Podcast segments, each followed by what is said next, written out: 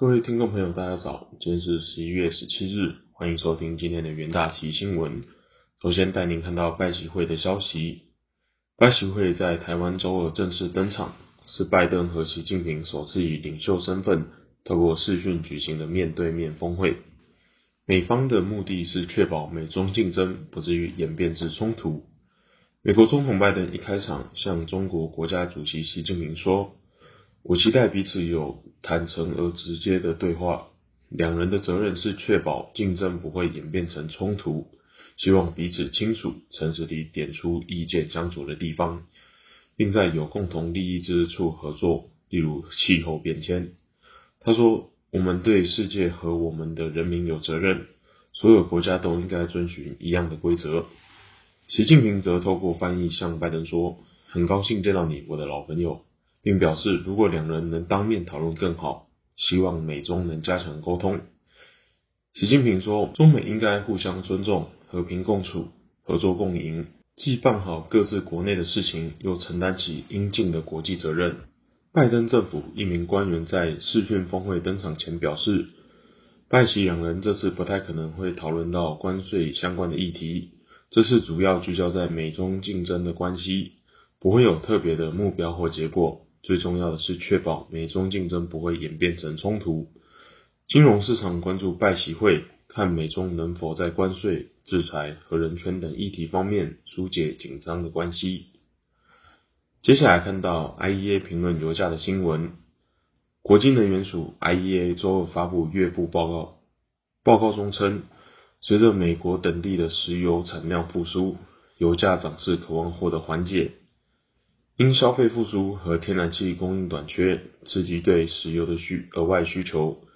国际基准布兰特原油期货上个月飙升至每桶八十六美元以上，创下三年新高。美国基准西流州中值原油期货则一度站上每桶八十五美元，写下七年的新高。AEA 表示，从各方面来看，全球石油供应依旧吃紧。但随着美国产量复苏，油价涨势可能获得缓解。IEA 指出，十月份全球石油产量每日增加一百四十万桶。在飓风艾达过境后，美国墨西哥湾的复产可能进一步推升十一月和十二月的产量。页岩油钻探商也趁油价走高而扩大钻探作业。IEA 预计。今年第四季全球石油产量估每日增加一百五十万桶，其中光美国就贡献四十万桶。AEA 也表示，美国十月份石油产量成长约全球的一半，预计到二零二二年，美国日产量将增加一百一十万桶，占非 OPEC 加供应国的六百分之六十，但还需等到明年年底才能恢复至疫情前的水准。IEA 对石油需求成长的预期和上个月持平。二零二一年每日预估增加五百五十万桶，二零二二年每日增加三百四十万桶。交易人可以留意金原油期货的行情波动。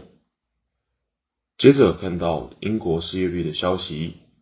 根据英国统计局在周二公布的数据显示，按国际劳工组织的标准计算。英国截至今年九月的三个月失业率降至四点三 percent，优于市场预期。数据显示，英国截至今年九月的三个月期失业率月减零点二个百分点至四点三 percent，优于市场预期的四点四 percent。与上季相比，则下跌零点五个百分点。在此期间，就业人数月增加二十四点七万人，高于前值的二十三点五万人，创下新高。并高于市场原先预期的增加十八点五万人，就业率升至七十五点四 percent，季增零点四个百分点。另外，数据也显示，英国十月份就业人口数为两千九百三十万人，较九月增加十六万人。不过，职位空缺仍然升至历史新高，显示出企业在寻找员工。以满足强劲的消费者需求方面仍存在困难。十月份约有一百二十万个空缺职位。英国财政大臣在一份声明中说：“今日的数据证明了我们在就业计划的成功，很高兴看到失业率连续九个月下降，就业人数创下历史新高。最新的失业率数据可能会增加市场对英国央行即将升息的预期。市场预期英国央行最可能的时间点落在十二月。英国央行总裁在日前表示，他对于通膨状况感到非常的不安。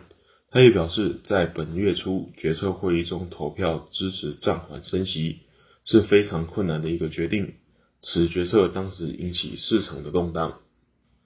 接着进入三分钟听股节的单元，首先看到华邦电期货，市场传闻三星电子已停止 DDR2 晶片生产，并将于两年内停止生产 DDR3 晶片。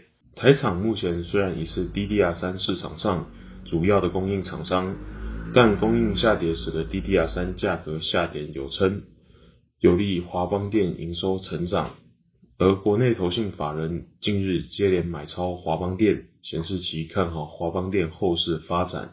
接下来看到友达期货，友达十月份营收三百零三亿元，月减七点九三 percent。友达表示，第三季旺季备货需求疲软，中小尺寸电视面板价格大幅下修。